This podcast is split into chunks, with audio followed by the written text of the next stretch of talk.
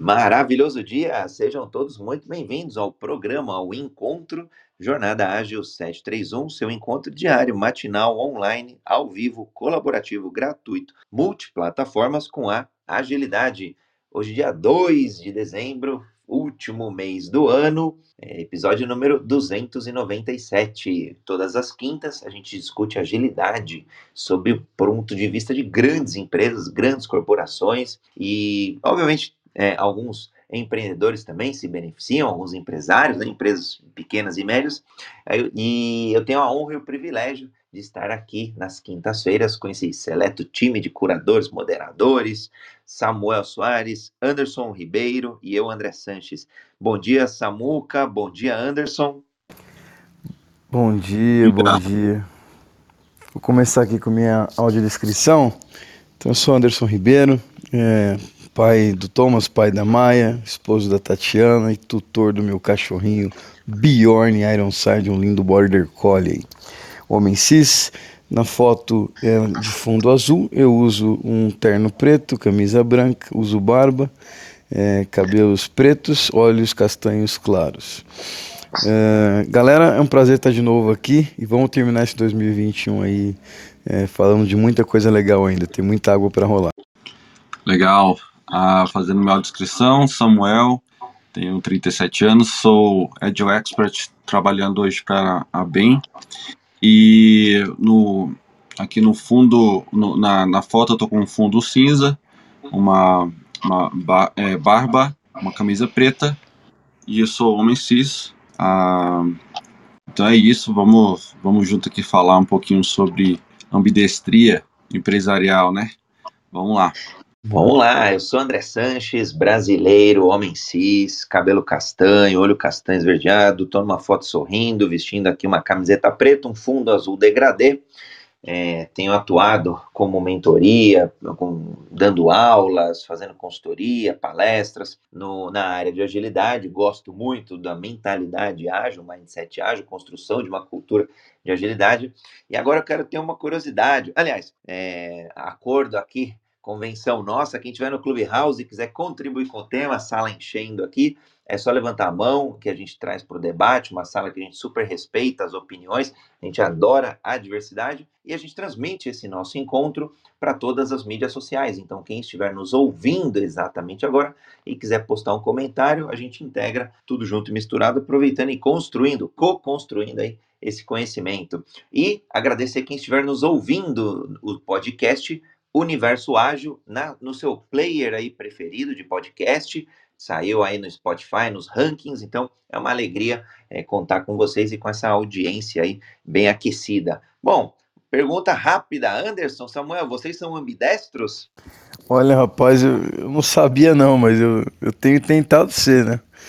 É, ao longo dos anos aí eu tenho tentado ser. A gente vai discutir um pouquinho disso durante o dia Bom, na, na pergunta literal aqui, só escrevo com a mão direita mesmo. Muito bacana, é uma provocação. Eu também conheci o termo mais recentemente, aí nos últimos anos, e eu sou, eu sou destro, escrevo aqui com a mão direita, e quando a gente começa a olhar o nosso, o, o nosso cérebro, as nossas funções, a gente começa a entender que, que ambidestria é uma coisa positiva. Né? Mas dando um pouquinho de contexto aqui para a gente entrar no nosso debate, aí, por que não no nosso embate, né? É, o termo ambidestro aí, né, do latim, ambi, ambos os lados, né? E, e dext, né, que significa certo. Então, ele acabou, esse termo aí do ponto de vista organizacional, ele acabou aparecendo na Harvard Business Review, lá de 2004. Então, começam a aparecer alguns, alguns debates ali, né? Quase que algumas polarizações que muitas vezes a gente vê na política, a gente vê no próprio campo da agilidade e por aí vai, é, as, as, os dilemas, né? E aí que às vezes dilemas se tornam polarizações. Então, os, alguns dilemas, né? É, prezo pela escala ou, ou pela agilidade, o ideal seria ambos. Faço uma inovação mais fechada, faço uma inovação mais aberta, é, vou, busco mais flexibilidade, busco mais estabilidade.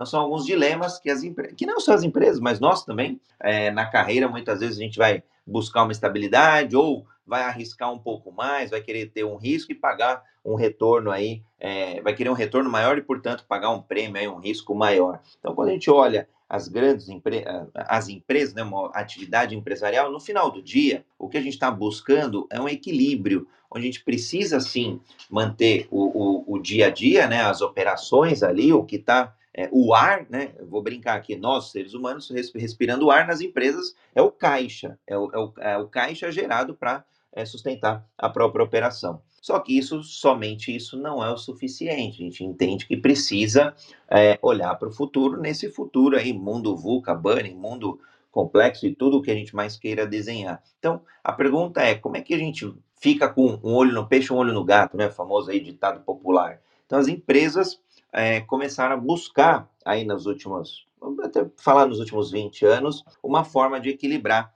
esses dois pratinhos e aí a gente vai debater hoje um pouco aí desse, de, desses dilemas, né? Desse, desse embate aí, de como buscar manter a operação, né? Ou, ou como segmentar, ou como que isso acontece, como que a liderança é, precisa é, se estruturar ou modificar sua conduta, como que as pessoas, é, é que competências são exigidas ali, ou quais características em cada um dos dois, é, dos dois polos aqui, dos dois cérebros, né? Um cérebro mais é, criativo, um cérebro ali mais racional. Então, pano de fundo aí, é, para começar o debate, Anderson, Samuel, o que, que vocês têm visto aí nesse contexto inicial? Como que as empresas estão se organizando? Vocês já veem alguma, começam já a identificar algumas iniciativas dentro do contexto de vocês, das empresas, alguns outros cases, para depois a gente já começar a, a, a de, de forma mais estruturada aqui, comentar o que, que é essa ambidestria, como que ela acontece, quais formatos que existem e por aí vai. Opa. André, compartilhando a minha experiência em particular, cara, eu acho que é, o que eu tenho visto né, nesses meus 22 anos aí de experiência profissional é, é que com o termo ambidestria é muito pouco ainda no Brasil utilizado isso para fazer esse tipo de definição, né? É, pelo menos na minha experiência. Mas quando você entende que a ambidestria está intimamente ligada é, à capacidade que a empresa cria de se renovar, de olhar para o que ela tem, para os produtos que já estão consolidados, os serviços que ela vende, é, é mas também olhar para o futuro, de como esses serviços poderão ser substituídos por coisas é, que fazem aquilo de maneira mais eficiente ou, ou com melhor experiência para o usuário, ou ainda com uma melhor relação custo-benefício, ou seja, de uma maneira diferente e que tende a ser a nova maneira né, é, a, a, ser adotada pelo mercado, é, essa empresa começa a se preocupar, ou não, né, vou dar exemplos aqui, ou não, a, a ter um aspecto de competência em desenvolver produtos olhando para o futuro. Mas ela não pode deixar é, de cuidar daquilo que já existe. Né? E aí eu passei, quando a gente dá uma olhada nos artigos, entende o que, que essa ambidestria é e como ela, é, os formatos como ela tem sido incentivada e desenvolvida ao longo dos últimos anos, você vê empresas que separam é, departamentos de pesquisa e desenvolvimento, né? É, você vê empresas que têm uma outra unidade de negócio completamente separada, é, que na sua estrutura é, tem essa questão é, é, já bem definida de uma estrutura só de R&D, né, de, de Research and Development. Você vê empresas que tentam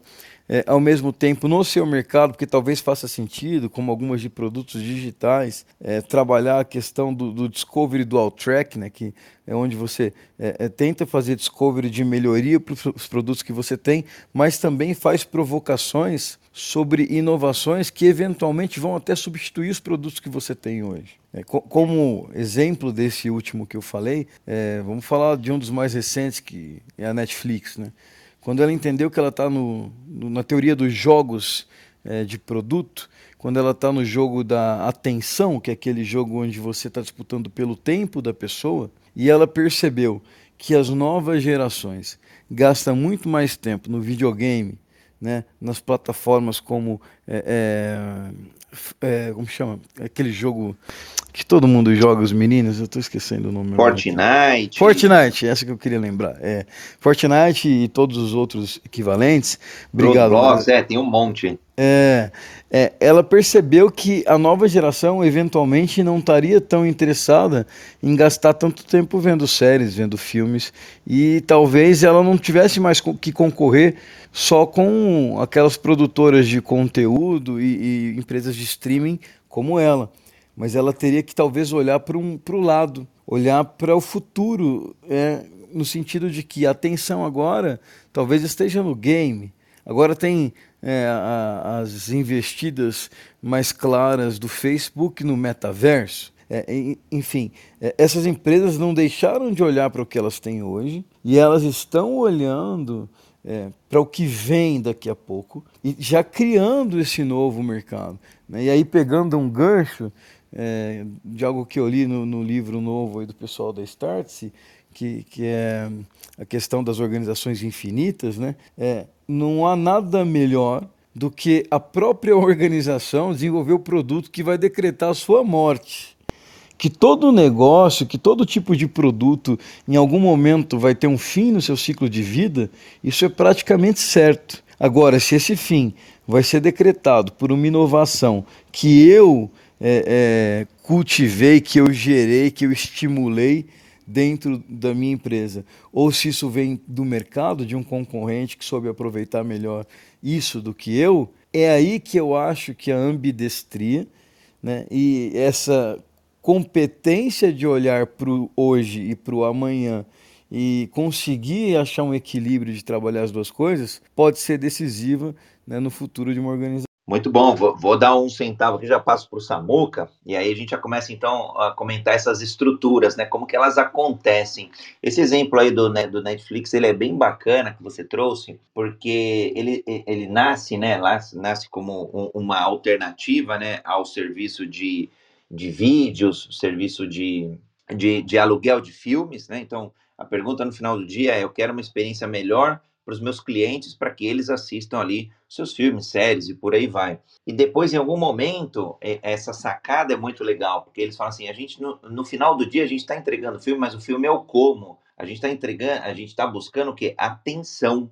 E a atenção você pode buscar de várias formas, e aí pode, inclusive nos games. Então é legal que o case, um dos cases da, que é a Netflix, ela olha, olha, eu, eu sou, sou uma, uma empresa aí que gera receita bilionária, legal. Eu vou, re, re, eu vou, é um business bilionário, né? Eu gero, gero uma receita, é isso que vai prover o meu crescimento no curto prazo. Então eu tenho que ter ou uma estrutura mais fixa ou temporária para uma estrutura fixa para entregar o resultado que já está sendo consolidado, porque está gerando caixa, mas eu preciso de uma estrutura ou e aí na linha do tempo ou uma estrutura física apartada, e aí é um pouco do que a gente vai discutir, né? Se é mais cíclica, se ela é mais é, estrutural, ou se ela é mais simultânea, como que ela acontece, se ela é mais contextual.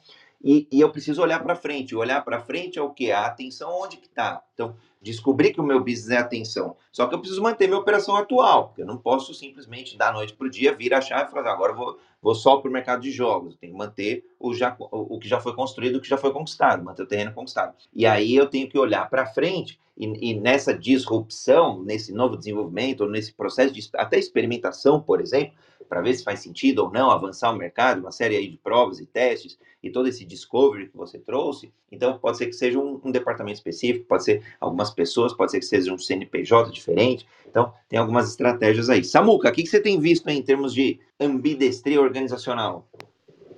Legal, pessoal. É, o que me remete muito a essa ambidestria ainda um pouco mais no nível é, no nível de times, onde a gente a gente vê times que estão é, procurando não só desenvolver uma coisa nova, mas precisam também é, cuidar daquilo que já está desenvolvido ou fazer uma, uma atualização, uma modernização de plataforma e o que também me, me remete a essa ideia da ambidestria, né? Quando ah, você tem um produto que, que tipicamente já está velho, seja na ou está envelhecendo, seja na ideia ali no lado do, do onde eu preciso de um discovery para para reinventar o meu produto, ou até mesmo inventar um produto novo que vai destruir esse produto, mas eu também tenho desafios tecnológicos, é, onde, poxa, não faz mais sentido utilizar determinada tecnologia para a gente ir para frente com, com até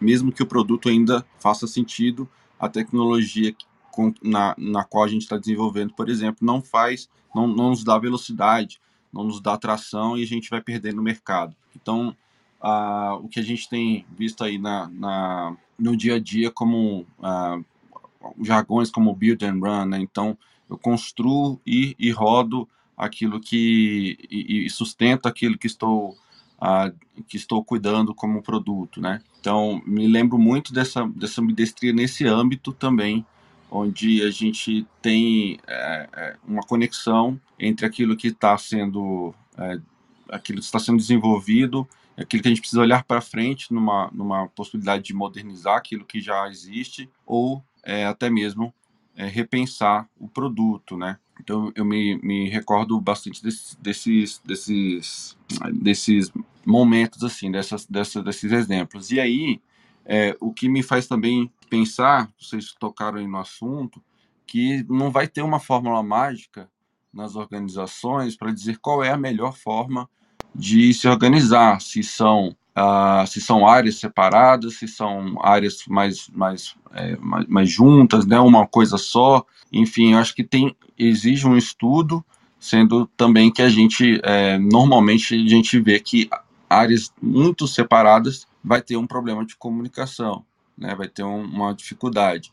E às vezes aquelas aquelas que estão como uma coisa só também tem dificuldade na priorização, né? Será que a gente foca no, ah, no, no, apagar incêndio o tempo todo e o quanto que isso vai ser sustentável para o nosso negócio durante os próximos anos, né? E, e, se a gente, ah, então, mas a gente precisa muito inovar, é, precisa muito mudar e se a gente não tiver uma equipe separada olhando para isso, a gente nunca vai parar para olhar. É, já ouvi muito essa, essa frase e ela faz sentido ao mesmo tempo em que parece que a gente é, nunca, se a gente fica só usando estruturas separadas sempre, a gente nunca vai criar uma cultura onde todo mundo tenha, a, a, tenha uma visão um pouco mais ampla, olhando para não só olhando para agora, mas olhando também para frente, né? É, daí até vir uma pergunta para vocês, o que, que vocês acham dessa dessa ambiguidade na também na, no, no pensamento, na cultura ali? Será que será o que, que será que é melhor? Se existe um melhor? Como é que vocês enxergam aí? E eu vejo essa distância entre é, criar essa distância entre áreas, é, uma área que pensa em inovação e uma área que, que fica só tocando o produto, é, geralmente não, não cria com rapidez a inovação que precisa ser criada. Ao mesmo tempo que se uma empresa está com foco muito grande só em sustentar aquilo que já existe, ela também não ela perde velocidade para pensar em coisas novas. E aí fica essa ambiguidade, assim. Na opinião, queria saber um pouquinho da opinião de vocês. Eu, acho que o André vai puxar outros assuntos aí, mas acho que era um pouco disso, assim, que eu tenho visto. Uma, não é trivial, não é, não, não é uma coisa que é tranquila, que é só chegar e falar assim, olha, existe um modelo aqui pronto, roda esse modelo que vai dar tudo certo, vocês vão conseguir ser inovadores e, e super é, e entregar super bem ao mesmo tempo. Fantástico, Samuca. Não, não existe mesmo fato, não tem aí a famosa bala de prata, não existe, e, e, cada jornada, cada empresa, cada contexto vai ser uma história diferente. Você me fez lembrar muito uma passagem quando você falou do, do build e do run, é, o momento que eu estava numa instituição, num banco, né, num banco global, e a gente tinha projetos segmentados. Olha só como é engraçado. Não, dá, não, não era ninguém, pelo menos naquela época, vai, 2011 mais ou menos, falava que a instituição era ambidestra, embora encontrar, eu já a gente já encontrava elementos de ambidestria dentro do próprio banco, onde projetos eram categorizados como build the bank e run the bank, ou seja, rodar o banco e construir o banco. Ou construir o banco, leia-se construir o banco do futuro, né? Porque se a gente não constrói o banco do futuro no presente, esse futuro nunca chega. E vira brincadeiras à parte. Ontem a gente estava discutindo sobre o Brasil, era vira o Brasil é o país do futuro, mas já é o país do futuro faz não sei quantos, quantas décadas, né? Então o futuro não chega. Se a gente não construir de fato ele no presente, esse futuro não chega. Então os projetos eles eram segmentados. E, e, e você trouxe um ponto aí que acho que já, já dá para tocar, né? Por exemplo, em, em, comunicação, como é que isso funciona. É, então vamos falar um pouquinho de estrutura, vai. Tem acho que basicamente é, duas vertentes aí que acho que são legais para a gente trazer para o debate. É, eu, eu, lembro de uma. Eu trabalhei na, na, na, Philips Telecomunicações em 96 e lá tinha um departamento de PD, então separado da operação. Ou seja, lá era a ambidestria ela acontecia de forma estruturada, estrutural. que pode acontecer? É, em um grupo econômico, você separando mesmo um CNPJ para que uma empresa do grupo seja a empresa de inovação, por exemplo. Então, na, na, indústria farmacêutica encontra um pouco esse modelo. Hoje, né, falando aí 2017 para frente, a gente começa a encontrar mais esse modelo, principalmente por conta de startups, então é mais fácil você adquirir uma empresa aí que seja mais inovadora, se você não tem, se você precisa de velocidade em implantar esse modelo.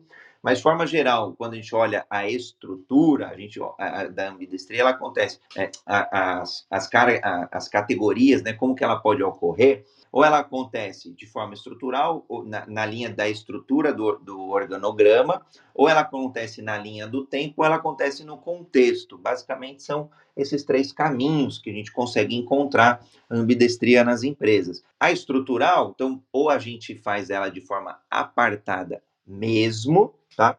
E aí pode, eu falei do CNPJ, mas podem ser dentro do mesmo CNPJ, podem ser áreas, diretorias, equipes. Então pode ser que eu tenha ali em uma determinada diretoria de tecnologia, por exemplo, uma, uma área, uma superintendência, por exemplo, que entregue a sustentação. Isso eu vi num, banco que eu passei, o Banco Laranja tinha um, essa característica onde uma equipe cuidava de sustentação, ou seja, o que está em ambiente de produção e os, e os, chamados e por aí vai, e outra equipe de mais com características de projeto constrói as novas soluções ou até as novas melhorias. Então, isso acontece também é, em, em, equipes menores. E aí, o menor quanto, André? O quanto for, o quanto fizer sentido. No limite, poderiam ser duas pessoas, uma cuida da operação e a outra cuida da, da inovação, do futuro. Então, aí a gente está olhando uma ambidestria mais estrutural.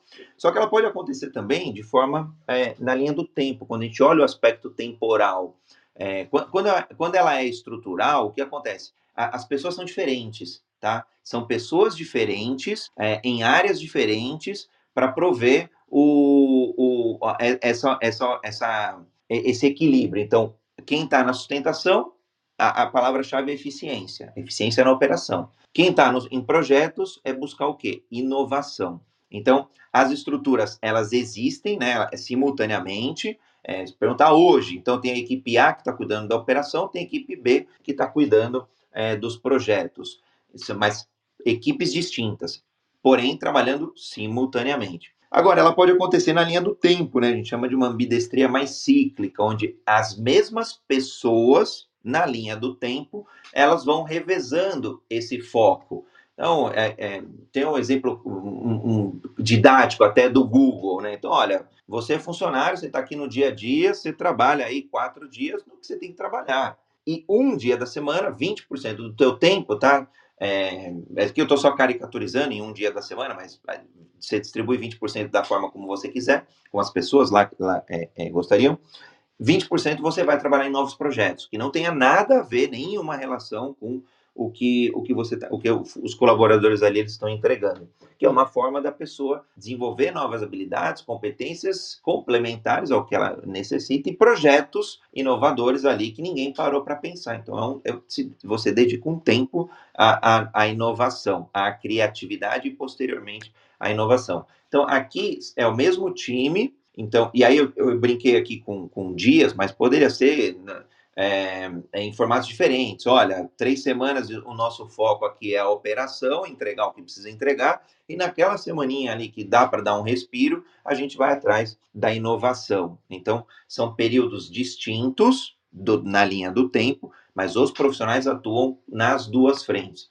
ou ela pode até ser simultânea. Então, pode, que pode ser um híbrido dos dois, né? onde a gente tem estrutura sendo alternada e também a gente tem é, a linha do tempo. Eu, particularmente, gosto bastante dessa, mas depende muito, de novo, do contexto. Porque o que acontece nessa, né, né, nessa mais simultânea, as pessoas vão trabalhar ao mesmo tempo. Então, de repente, essa semana eu vou priorizar um pouquinho mais a eficiência, mas vou, sei lá, oito horas do meu dia eu, eu, eu, foco na eficiência e uma hora é, na melhoria contínua, na, na, na, parte de inovação, na parte de criatividade. Ou depois, dependendo do mês, eu, faço, eu, eu, eu foco, eu peso um pouco mais, então, dependendo do contexto, eu dou mais peso ali para a questão de inovação. Então, ela pode acontecer dessa forma. E ela pode acontecer, de, de, nas, o que eu falei com os profissionais, é, num contexto. Então, por exemplo, é, indivíduos que tomam a iniciativa, poxa, eu estou lá, eu estou.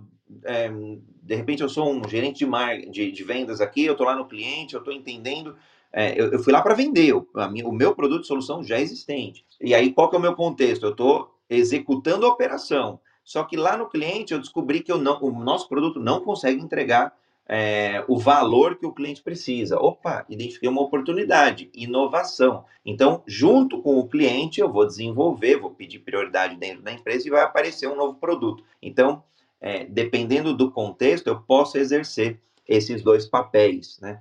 E aí, claro, depois a gente pode entrar já numa, em características, né, de, de pessoas, é, desses indivíduos mais ambidestros, para ambidestria simultânea. Eles precisam ser mais cooperativos, e aí por isso um que mais aí de colaboração, de comunicação, é super importante. Quando tem estruturas mais apartadas, o Samuca trouxe um ponto legal, porque a comunicação vem de cima para baixo, diferente da, da ambidestria é, é, cíclica ou, ou da simultânea, que ela acontece ao mesmo tempo. Então, tem que tomar cuidado aí com esses pontos. Então, eu vou brincar, é, é quase que o, o o, deus grego lá, o Jano, né, é, que tinha, tem, tem dois olhos para frente e dois olhos para trás. Você tem que olhar o, o, a operação, entregar o que precisa entregar do ponto de vista da operação, mas também olhar a inovação como melhoria, como, e aí brincando aqui com os 3K, né, pode ser melhoria contínua ou até um Kaikaku e um Kaizen aí, que é um, um Kaikaku e um Kakushin, que são disrupções é, é, ou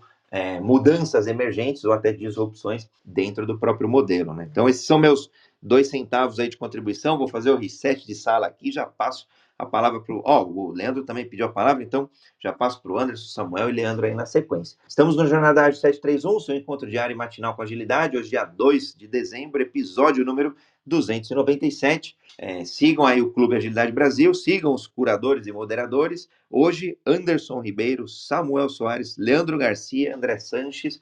Estamos aqui no Clube House, no Instagram e também no LinkedIn. É uma honra receber aí mensagens e, e, dúvidas e o que a gente puder ajudar do ponto de vista de agilidade. Hoje, em particular, uma agilidade ambidestra. Fantástico, André. Ô, Anderson, perdão, eu vou botar fogo e vou sair correndo, tá? Uma... Tá bom, cara. Rapaz, mas esse Leandro tá ficando bom. É, é eu vou, vou, vou fazer essa maldade. É, olha só, vocês começaram falando do Netflix, né? O Netflix nasce ali para concorrer com a, com a, Blockbuster. Se eu não me engano, no momento que eles nascem, a ideia era mandar o vídeo ali uh, para a pessoa que a pessoa alugava ali uh, de motoboy para casa da pessoa, depois ia lá pegar o vídeo. Eles nascem, se não me engano, com um modelo de negócio mais ou menos nessa linha. Aí eles perceberam que eles podiam fazer isso via streaming. Aí é, outras empresas aí que produziam conteúdo perceberam que essa coisa de streaming era legal e resolveram montar a sua própria plataforma de streaming. HBO Go, Disney Plus e por aí vai. Aí eles percebem que eles vão ficar sem conteúdo, eles começam a fazer conteúdo. Tanto é que uh, os, os, os, grandes prêmios, me parecem, aí é, é do cinema, o ano passado foram para produções aí que normalmente iam para HBO, foram para Netflix. A Netflix produzindo agora conteúdo e ganhando prêmios ali. É, e agora eles percebem essa mudança também de comportamento e, e, e começam a olhar para as plataformas de games também. Sabido aí já que gira mais dinheiro com game hoje do que com cinema e, e, e afins aí. É, é, se você olhar para IBM, se você olhar para 3M, para Bosch, na sua origem, o que, que essas empresas faziam, o que, que essas empresas fazem hoje e o que, que essas empresas estão dizendo que vão fazer daqui para frente, né? Se você pegar a Bosch, hoje você for lá olhar o site da Alemanha dela, ela diz que faz IoT. Aqui no Brasil a gente associa muito a Bosch com vela, com furadeira, vela de carro, né? Furadeira e afins, assim. E ela está dizendo que já não é mais o business dela, que já é já é outro business. Eu acho que tem algumas empresas aí que tradicionalmente sabem se reinventar ao longo do tempo. Eu acho que a IBM começou com máquina de datilografia, foi alguma coisa assim, né? É, algumas, hoje ela fala que é uma empresa de cloud hoje, né? Ela está numa linha aí de blockchain, cloud, por aí vai. É, são empresas que ao longo dos anos elas souberam se reinventar. Eu acho que elas seguem aquela coisa conceitual ali de uma empresa que vive para sempre, né? Uh, agora, num ciclo que a gente está, onde você, o seu modelo de negócio, não necessariamente a sua empresa, né? Está aí IBM, 3M, Bosch, tantas outras, Netflix e tantas outras aí reinventando seu modelo de negócio. É, são empresas, esses modelos de negócio, eles duram menos tempo, você precisa aprender a jogar esse jogo de uma maneira mais rápida. A grande maioria das empresas, a grande maioria dos profissionais, eu acho que não está pronto para jogar esse jogo. Que jogo que é esse daí? É um jogo, eu acho que. Eh, aí tem um pontinho aí que eu, que eu vou discordar de ti, André, a eficiência precisa estar em todos os lugares desse jogo, tanto na operação quanto na, na inovação. Na operação, você vai usar a eficiência para ganhar escala, para ganhar margem de lucro, você vai usar para uma série de coisas nesse sentido. Quando você fala na, na inovação, a, eu acho que a eficiência ela vem muito ali para ajudar na questão do aprender rápido, né? É, se você tem um fluxo ali que é eficiente, ele vai te ajudar a você aprender numa velocidade mais rápida. Não é errar rápido. Errar custa dinheiro, errar não é legal. Mas se você está inovando, se você está passando por um, pelo desenho de algo que é novo, é inevitável que em alguns momentos você erre. Então você precisa é o aprender rápido que é o jogo, né? É aprender o mais rápido possível para você poder adaptar o teu modelo de negócio, entender se aquela ideia precisa ser ajustada, se você precisa continuar ou simplesmente cancelar. Isso eu acho que, que, que, as empresas têm uma dificuldade muito grande, esse jogo de jogar. E, e mesmo grandes empresas aí como Bosch, 3M, é, é, IBM e outras, eu vejo que elas, em alguns momentos, também têm essa dificuldade. Eu, eu, é uma impressão minha, é algo que o Leandro falando aqui, olhando para o mundo, uma leitura minha, eu vejo essas empresas vendendo divisões e fechando divisões e separando divisões em CNPJ diferente e a marca principal, o nome principal, muitas vezes ficando com coisas que eles precisaram realmente apartar. Outras conseguem se reinventar ali dentro. Eu acho que tem um jogo é, é muito delicado que quem está lá no topo precisa saber jogar muito bem, assim, precisa estar preparado para jogar. E eu acho que não é um jogo de curto, de, de, de, de não é um jogo de três anos, de quatro anos. É um, é, é um jogo um pouco mais longo, né? Uh, e aí a minha pimenta é uh, os CEOs estão preparados para jogar esse jogo, né? Principalmente que hoje um CEO não fica aí 10 anos num cargo e ele ganha muito bônus ali quando ele consegue fazer algumas metas de curto prazo. É, eu, eu não sei hoje se os conselhos e se, se, se os presidentes de empresas não estão jogando contra esse jogo aí, nessa coisa que a gente vive muito hoje de, desse imediatismo, né? O, o, o, o sócio principal lá do, do AliExpress, lá, do, da, daquele, daquele multibilionário lá, chinês, ele fala que ele olha primeiro para os clientes, depois os funcionários e por último ele olha para os acionistas, né? É, ele fala muito desse jogo que o acionista quer jogar e, e, e quão perigoso para a longevidade da empresa é esse jogo, né?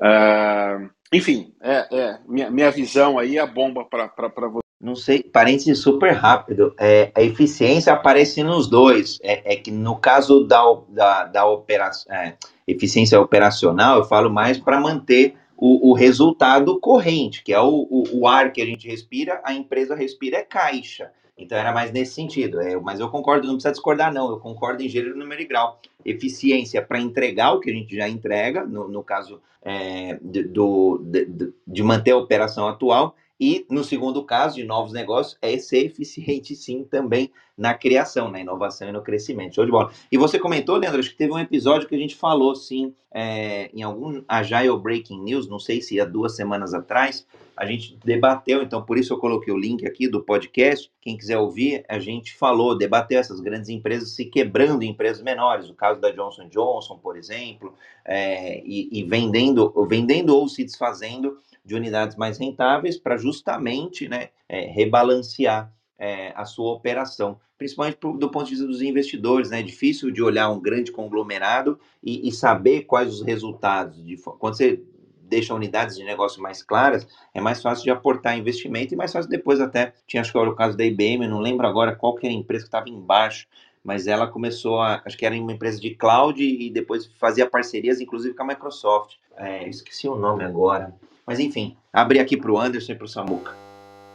Opa, cara, eu vou começar com a provocação do Leandro, mas depois ainda vou voltar no ponto do Samuca, é, porque eu acho a provocação muito pertinente. É, quando a gente olha para um sistema e tenta entender como esse sistema se comporta, a gente vai perceber que as forças que movimentam di o direcionamento de mudança que se deseja ter num sistema são chamadas geralmente de estressores, fatores estressores. E quando eu olho para um negócio que tem investidor, seja ele investidor, é, o dono da empresa, o único dono, ou seja ele um investidor é, como uma empresa que já fez IPO, que tem acionista e assim por diante, é, você tem ali uma pressão, um estressor muito forte por resultado, é, que vai moldar um pouco do comportamento dessa empresa e da direção que ela vai tomar. Nesse sentido, não tem como eu discordar em nada do que o Leandro né, provocou. Quando a gente olha para o perfil da maior parte dos investidores, é, que compram ações das empresas e esperam retorno o mais rápido possível. O enriquecimento, o aumento da sua, do, do, do, da sua renda lá, o mais rápido possível e premia, né, é, de forma às vezes até é, é, incompatível com o resultado que aconteceu, mas premia muito os líderes da empresa por terem um resultado de curto prazo muito bom dá bônus absurdos, né, que chega a enriquecer uma pessoa num único ano, é, você está estimulando um comportamento e um pensamento de resultado de curto prazo. Você está é, criando um fator estressor para que você perpetue essa maneira de pensar. Então, se você está dentro da empresa e você tem a chance de ascender a um desses cargos de liderança com chance de ser bonificado nessa medida. E a empresa bonifica nessa medida por resultados de curto prazo. É, e você tem também uma outra missão, que é a de inovar e olhar para o futuro, mas essa ela, ela tem outros critérios de incentivo. É natural que essa outra vá perder força e ela vai ser muito é, pouco resolutiva no que ela pretende resolver, que é criar o futuro que nós desejamos para amanhã. Então, se não tiver essa preparação na mentalidade, principalmente de quem dá o tom na empresa, é natural que exista uma dificuldade de ter uma competência em criar esse futuro. Né? E aí, juntando isso com um pouco de, das coisas que o Samuel tinha comentado, é, eu, eu, eu queria trazer algumas alguns aspectos que chamam a atenção. Como é que isso se manifesta? Então, primeira coisa é gestão de foco e priorização. Priorização do tempo das pessoas, dos recursos que eu vou usar da empresa, priorização das iniciativas que, nas quais eu vou trabalhar nos próximos períodos. Se isso é definido por uma mentalidade de resultado de curto prazo, é, é natural que eu vá priorizar cada vez mais só o que já existe é, e vou dar muito pouco espaço para essa inovação florescer. Né? Se eu estou preocupado com nível de ocupação, por exemplo, então as pessoas precisam estar 100% ocupadas, é, porque se elas não estiverem 100% ocupadas, é, eu estou tendo ali um, uma ociosidade, como se fosse uma máquina, né? e nós não somos máquina. É, eu não tenho condição de ocupar uma pessoa 100% com a operação e querer que ela ainda consiga trabalhar a inovação. Eu preciso criar condições dessa capacidade é poder trabalhar focada com a mentalidade de inovação. Porque quando eu falo de mentalidade de inovação, né, no inglês você vai ter duas palavras, o exploit e o explore. Então, o exploit tem a ver com a questão do explorar no sentido de obter é, benefícios, muitas vezes até injustamente. Então, quando eu estou no exploit, e falando agora de business e no contexto de inovação, o exploit são pequenas melhorias naquele produto que já existe para que eu mantenha ele funcionando e atendendo ainda dentro dos moldes que ele propõe resolver aquele problema o meu cliente. É, quando eu falo do explore, ele é usado no sentido de estudar e aprender novas coisas, experimentar, como disse o Leandro. Então, se eu consigo experimentar mais, porque existe abertura para isso e a mentalidade propícia para errar rápido, é, aprender rápido, e aí, com base nesse aprendizado, eu gerar, é, o, retroalimentar o meu sistema de tomada de decisão e tomar decisões melhores, eu posso criar inovações mais disruptivas. Só que isso é muito difícil de fazer quando a gente está num contexto é, onde é, a pressão é para que eu dê resultado só com o produto atual. A pressão é para é, e a remuneração e o incentivo é para que eu faça resultado com o que já existe hoje. Né? Imagina o seguinte: eu vejo muitas empresas, no nível de time, fazer loops de feedback com reflexões como uma retrospectiva. Só, só que aí essas retro, retrospectivas, elas não geram ações de verdade. As pessoas fazem lá os seus pontos, colocam suas sugestões, e aquele, aquilo que deveria ser aprendizado, porque eu tenho ali reflexões e eu tenho pontos de mudança, aí as, essas mudanças, essas melhorias não entram, não são priorizadas. E aí não gerou aprendizado. Eu só gerei é, uma, um registro das insatisfações. Eu não gerei aprendizado necessariamente. Então, o aprendizado ele só se concretiza quando a informação que saiu de uma reflexão, de um dado que eu consegui medir, né, de um contexto que eu consegui avaliar, ele volta para melhorar o meu processo. E aí sim, eu consigo estimular o processo de aprendizado que o Leandro falou. E esse processo de aprendizado, ele não vem se essa reflexão não gera ações de melhoria contínua. Então, é, alguns aspectos importantes para qualquer organização que queira pensar no futuro. E para fechar essa fala só, é, vamos lembrar da Kodak. A Kodak tinha é, departamento de, de R&D, né, de Research and Development, de pesquisa e desenvolvimento. A Kodak foi quem criou a câmera digital. A Kodak foi quem ignorou a câmera digital porque acreditava que o seu negócio, onde ela lucrava muito mais nos filmes que ela produzia, filme papel filme, né? o, o filme mesmo de revelação é, das fotografias e dos vídeos e tal. É, ela acreditava que ela ia matar aquele negócio e aí não, ela não, ela não investiu naquela ideia. E essa ideia depois foi evoluindo, foi melhorando no mercado, sem ela conseguir no timing certo investir nisso, depois até tentou, mas já era tarde, e essa ideia é, levou a Kodak à falência. Então, é, por quê? Porque havia até um departamento, uma estrutura de R&D, mas não tinha mentalidade adequada para avaliar esses riscos, aprender com aquilo que estava sendo discutido e conseguir colocar em prática é, o, o, incentivo de um produto que era o futuro né, é, das mídias digitais em termos de fotografia e filme. E isso, ela, ela mesmo criou um produto que foi aproveitado por outros, não por ela, e que a, a matou.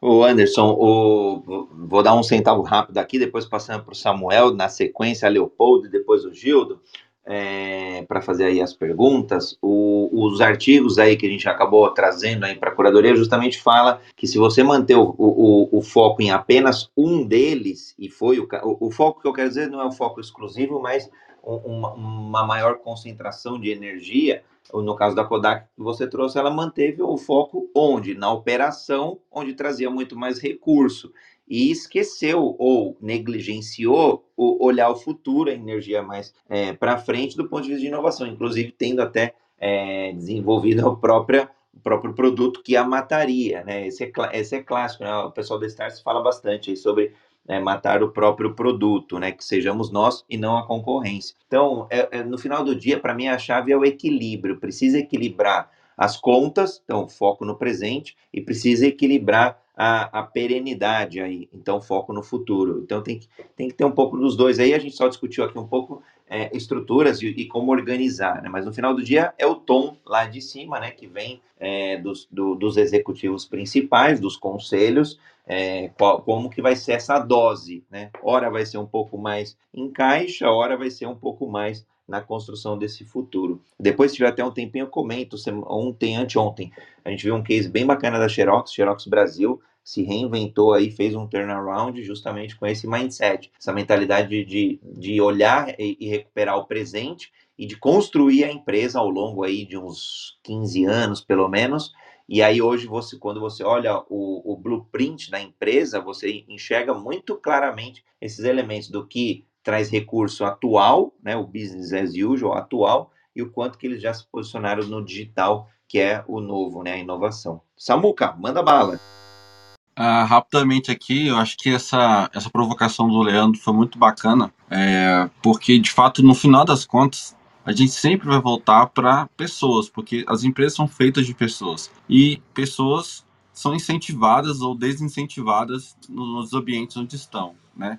Seja até externamente ou, ou, internamente. E esse incentivo, eu acho que esses exemplos até que foram dados, inclusive da, da Kodak aqui, é, que, onde você vê a empresa focando muito no, na operação atual, porque é o que traz receita, e, e, aqui, e inovar pode não trazer receita, ou seja, a o nível de incerteza é maior, eu acho que os incentivos também teriam que ser diferentes, né? É, enquanto, enquanto é muito mais tangível ali eu fazer uma entrega naquilo, naquilo que já tá, já estamos acostumados a fazer e é muito mais tangível conseguir fazer uma, uma previsão do que, que vai ser o, o, o retorno de investimento daquilo. Quando, quando a gente está falando de inovação, está é, tá muito tá muito incerto ainda. E aí a gente deveria, eu acho, né, ter organizações que olham para a inovação como como se olha uma, uma startup que está nascendo e está chamando, por exemplo, o André tem uma ideia aqui super bacana, chama o Anderson, chama a mim, chama o Leopoldo, chama o Gildo, a gente vem para a sociedade. Cara, no curto prazo a gente não tá, a gente não tem grana que vai ser gerada. A gente está entrando aqui para ser sócio, para ficar rico lá na frente, né? Pensando no, cara, lá na frente, se esse negócio bombar, vai ficar legal. Como, como que seria isso dentro das empresas, né? Do tipo, o, os, o C-level ali sendo, é, é, sendo incentivado a. Se, se essa inovação for para frente, se as inovações que vocês é, comandarem, né, pilotarem, forem para frente, vocês não, não, não, vão apenas receber uma, um incentivo, é, um percentual, porque de, de uma entrega como é normalmente, mas vocês entram como sócios, vocês, a sua participação ela, ela, ela também é maior do que na operação. Talvez esse incentivo fosse, é, fosse ser bacana fazer, né? Porque, porque aí você entra num, num, outro lado, que é, cara, a pessoa olha, ela fica, fica com vontade de inovar e de criar um novo produto, uma nova linha, que ela sabe que ele, ela tem mais oportunidade, se der certo, de alavancar a carreira dela, alavancar a vida dela, até ser um, um intraempreendedor mais forte, né, do que simplesmente fazer as entregas. Então, só essa contribuição que eu queria fazer aqui. Muito bom, Samuca. Só tomando o cuidado aí, né? O alerta de que se só focar no futuro, não entregar o presente, né? Esse profissional aí pode é, se dar mal. Então, equilibrar os pratinhos mesmo aí. E, e, o nome do jogo aí acho que tem sido Equity, o poder do Equity aí acho que vale, vale a leitura do, do João Kepler. É, acho que é o que as empresas estão buscando aí com todo esse, todo esse movimento, tanto as empresas quanto os profissionais, né? Leopoldo, diga lá uma pergunta aí, a gente tem mais uns 10 minutinhos, então acho que cabe uma pergunta aí do Leopoldo, uma pergunta do Gildo, ou o, o que der tempo aí. Bom dia, bom dia André, Anderson, Samuel, Gildo, bom dia a todo mundo que está seguindo. Leopoldo Guzmán, moreno claro, olhos castanhos, cabelo liso, tô de terno, sem gravata, um fundo branco. Tenho dois filhos maravilhosos, sou casado, e vamos lá. É, eu queria fazer uma provocação. Eu, eu acho que a gente complica demais as coisas. Tem um ditado budista que fala que o que é certo é simples e o que é simples é certo. É, Maslow fala que o ser humano é eternamente insatisfeito.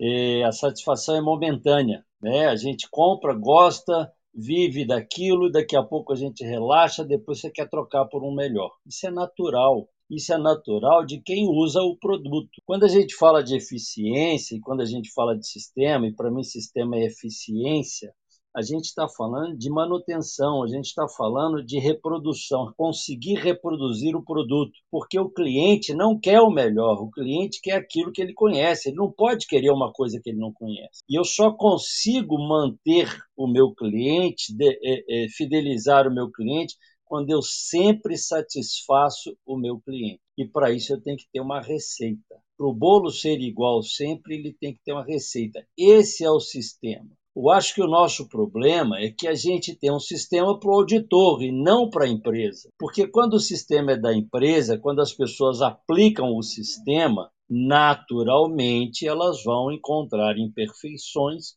ou vão sugerir melhorias. O comandante Rolim, que era um dos, das referências de qualidade que a gente tinha, infelizmente morreu, ele falava que o empresário tem que ler todos os dias o livro do cliente. E, e, e, muita gente ignora, despreza o livro do cliente. Era o livro de reclamações, porque quando um cliente reclama, ele está dando uma sugestão de melhoria, ou de alguma coisa que você não faz e que ele viu lá fora, ou de alguma coisa que você prometeu e não cumpriu. É a consultoria mais barata que nós temos. Então eu não preciso ficar provocando inovação. A gente hoje tem até uma norma para isso, tá? Mas é, é, é, é o que vocês já falaram aí, muito bem falado. Se eu mudo sem olhar para fora, eu posso estar criando um problema. Eu conheço um cara que a empresa quebrou porque melhorou tanto o produto dele, mas tanto que o mercado não acompanhou. Entendeu? O concorrente já satisfazia e num preço melhor, porque o produto melhorado ficou mais caro. Ficou excelente, mas não tinha mercado para ele. Então não é mudar por mudar é, é, eu, eu, vejo, às vezes, os caras, é, um auditor, ele quer ver se teve revisão. Mas a, o, a, o objetivo principal de ver se teve uma revisão não é a revisão. A revisão não é importante. Importante é você aplicar o sistema. E você só vai ter revisão quando você aplica o sistema. Né? Porque se você promove uma revisão sem essa condição de ser natural, o que vai acontecer é que você está fazendo, está marretando, você pode até satisfazê-lo pelas revisões, mas você vai ter problema de produto, de processo, porque é só para inglês ver. Então, quando é natural, quando nós utilizamos o sistema, é, é, validamos a eficiência do processo, é lógico que eu vou ter sugestões, é lógico que eu vou ter melhorias. E se eu tenho sugestões de melhorias, eu estou acompanhando, eu estou evoluindo, e isso é o que me dá segurança. Na verdade, foi uma colocação, uma provocação. Obrigado. Muito bom, Leopoldo. E, no final do dia, acho que é o sistema que você trouxe, que é o que já está entregando, que precisa ser entregue. Não, se é uma indústria de parafuso, é entregar o parafuso e o melhor e com a qualidade e toda a melhoria contínua. E, e, auditorias, enfim, e depois, se precisa deixar alguma parte ali, departamento de PD ou é, um, uma startup ali, uma, um sistema de inovação aberta, né, um ecossistema mais aberto de inovação, vai ser substituir parafuso por cola, substituir parafuso por algum outro elemento. Então, vai buscar eficiência desse lado, né, velocidade aí que o Leandro trouxe, que é eficiência em ambas as partes. Então, nesse caso, nesse novo sistema, sistema mais de inovação. Show de bola. André, Gildo, diga André. lá. Olá, bom dia. É, vocês aqui conversando, falando, me remeteu a Joseph Klimber. Né? É, deve ter uns 14 anos que é, esse personagem interpretado por Elder Rodrigues apareceu no programa do Jô. E Joseph tinha uma capacidade incrível né, de ambidestra, de passar por situações difíceis e recomeçar, né? E, e ir novamente. Quem não ouviu falar ainda de Joseph Klimber, aconselho fortemente procurar ali no YouTube, né? É uma palestra motivacional. Na verdade, se trata de uma palestra motivacional.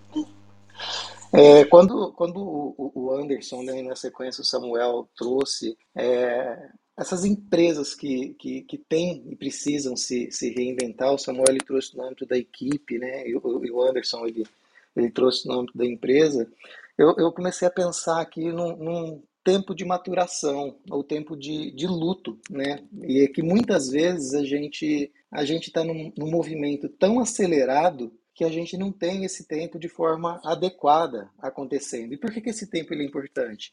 ele é importante para a gente poder ter entendimento. E muitas das vezes o entendimento ele vai vir quando você consegue se distanciar daquela situação, né? Porque você está tão concentrado, tão focado que você não vê o que a gente chama de óbvio. E o óbvio a gente só vai conseguir mensurar ele depois que a gente olha de cima e fala: Nossa, é tão óbvio, mas não é óbvio. Né? É, é, não é óbvio para quem vive e está na situação. É óbvio para quando a gente consegue, então, olhar de cima. Então eu queria, queria trazer um, um pouco, um pouco disso para vocês, de que o tempo ele é importante, né? A gente precisa entender através disso as nossas forças e fraquezas, né? Para que então a gente tenha e construa uma oportunidade de realizar e fazer essa ambidestria. E ambidestria, né, eu estava até pesquisando aqui um pouco a palavra, né, ela é o equilíbrio entre você é, usar os dois lados do corpo de forma, de forma igual. Né? É, é uma habilidade incrível de quem a tem. E ela leva você ao equilíbrio. Então, a palavra que eu deixaria hoje é essa: equilíbrio.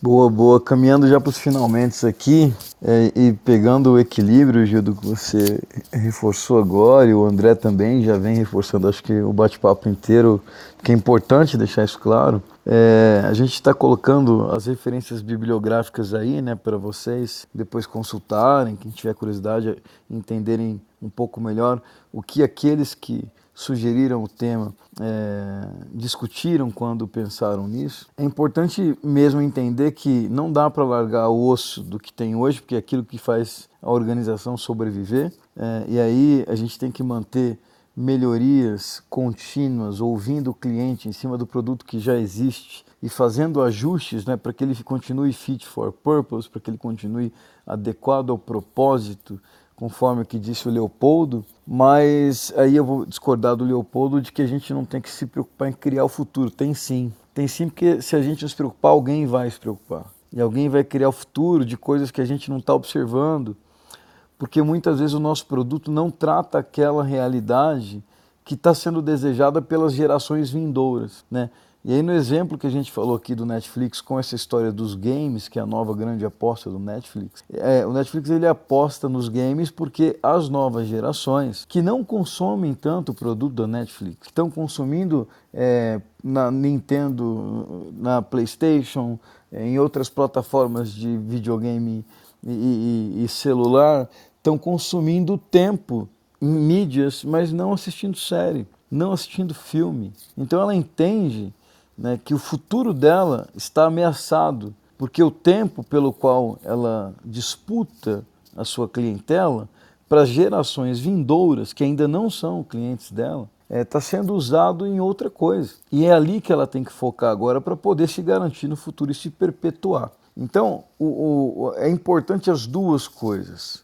Então, o tal do, do exploit, que é você melhorar as, os serviços e produtos que você já tem, olhando para o seu cliente e perguntando, interagindo e fazendo os ajustes. E o Explore, que é dar abertura para inovações que venham criar grandes mudanças né, naquele, é, é, na, naquela sua atuação, num produto novo, num serviço novo, que eventualmente pode até vir a substituir o seu produto principal de hoje. Porque o mundo está mudando e cada vez mais rápido. E essa questão do timing que você colocou, Giro, tem tudo a ver com isso. Se eu só olho para agora, se eu não sou o Janus, né, o, o, o deus aí mitológico que o André citou, e olho só para o retrovisor, eu fatalmente estarei sepultado amanhã. Se eu consigo olhar para o retrovisor e olho para frente, eu vou me perpetuar. Eu preciso olhar para os dois lados, não dá, gente. Se não olhar para os dois lados, pode esquecer. É, eu conheço muitos, aí falando rapidamente só de profissionais, muitos gestores de projetos, que assim como eu, é, começaram com gestão de projetos e lá ficaram. E hoje tem dificuldade para conseguir se recolocar no mercado profissional que exige outras habilidades. Né? Hoje o mercado procura outras habilidades e esses que não se atualizaram estão ficando obsoletos. Né? E eu vejo muita gente inexperiente, mais inexperiente que eles, mas que tem conhecimentos mais atuais e estão no mercado. Então não dá, gente. Tem que olhar para o passado, tem que olhar para o futuro. Valeu, galera. Beijo no coração aí. Até aqui.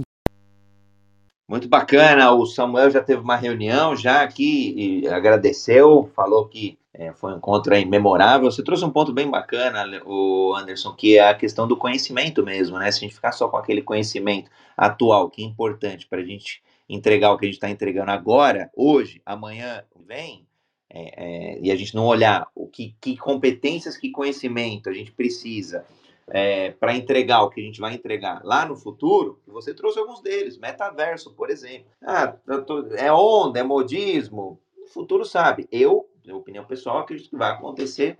É, a única dúvida é em quanto tempo. Então, se a gente não tocar esses elementos ali, é, um pouco menos, né? Porque não está acontecendo ainda, mas acompanhar essas tendências, inevitavelmente, a gente está fadado ao fracasso como profissional, né? Assim como você trouxe, e as empresas também, se não olharem ali para frente, é, vão entregar aí. Seria lá, seria antes da invenção do carro só entregar cavalo, né? Então, indo muitos séculos atrás. Gildo Leopoldo, quiserem deixar uma última palavra rápida aqui, que a gente já estourou o tempo, é, agradecendo aí, enfim, só falar que o Anderson repetiu o que eu falei. A gente tem que ter bom senso. Eu, o que eu quis dizer é que não adianta você querer inovar sem olhar para o presente, sem, sem buscar informações, sem tentar identificar é, o que está acontecendo ao redor. Tá? É, eu acho que a inovação ela é natural. Ela pode dar errado quando você tenta inovar sem perceber o aonde você está, que é o bom senso. Né? o cliente externo e o cliente interno são importantíssimos nesse processo. A gente tem que dar ouvidos a ele. E aí sim nós vamos começar a desenvolver melhorias em função disso, da condição que nós vivemos. Tá? Então nós estamos no mesmo caminho, Anderson. não, não, boa, boa. não estamos divergindo, não. Boa. É, é, é, respeitar quem está próximo é o melhor caminho, cara. É, é, é, eu ve, a gente não vende o que gosta, a gente vende o que o cliente gosta. É para ele que a gente faz. Tá? Obrigado, André, obrigado, Anderson, obrigado, Gil, obrigado, Priscila, Fernando, Ma, Madaila, Cid, todo mundo que está seguindo. Aqui é sempre muito bom. Grande abraço. É, Anderson, é, desculpa, André. Não, Só um momentinho, por favor, filho. É, você me fez lembrar de uma, de uma charge que eu vi há pouco, né, poucos dias, em que lá na década de 50 é, a população tinha, tinha cavalos e as pessoas de maiores poderes aquisitivos tinham carros. É, hoje, hoje, as pessoas de maior poder aquisitivo têm um cavalo e, e a população tem carros. Né? Então, perceba que, que interessante que é. Gente, meu filho está com uma pequena crise aqui. Só um minutinho, por favor. Aproveita, é uma festa só. tá tudo bem, filho, tá tudo bem. Então... Muito bacana, Gildo. Essa, essa charge aí ela é incrível mesmo. Olha como a gente vai invertendo, né? A liberdade lá atrás era ter carros, enquanto muitos tinham cavalos, e hoje a liberdade é ter cavalos, enquanto muitos têm carros. É, exatamente. Então, é, essa, essa, essa mudança, seja ela qual for e para onde ela vai, eu acho que conecta muito com o que o Anderson falou há pouco, né? A gente tem que sim, né? a gente tem que estar tá olhando para o futuro, a gente tem que estar tá olhando para o passado, mas assim como o tema propõe, né, a gente tem que estar tá buscando sempre o equilíbrio de atender aquilo que a gente precisa atender, seja lá o que for, né? É, então é, é, nesse sentido que eu acredito que a gente deva, deva caminhar e deva seguir, né, para gente, a gente chegar a um resultado mais eficaz. Muito obrigado a todos que ficaram aqui conosco até agora. Gratidão a todos pela audiência aqui no Clubhouse, nos outros aplicativos, nas mídias sociais. Gratidão aí a quem estiver ouvindo o podcast Universo Ágil. É uma honra. E seja no Exploit, seja no Explore, que o Anderson trouxe aí, seja né, do lado esquerdo, no lado direito, seja no lado racional, no lado emocional, no lado é, de eficiência de entrega do que a gente já sabe fazer, ou eficiência de entrega do que a gente precisa construir Sejamos ambidestros na carreira, sejamos ambidestros nas equipes, sejamos ambidestros nas empresas. Gratidão a todos e nos vemos amanhã no Jornada Ágil 731, seu encontro diário e matinal com a agilidade. Quintou, valeu! Quintou, valeu! Valeu!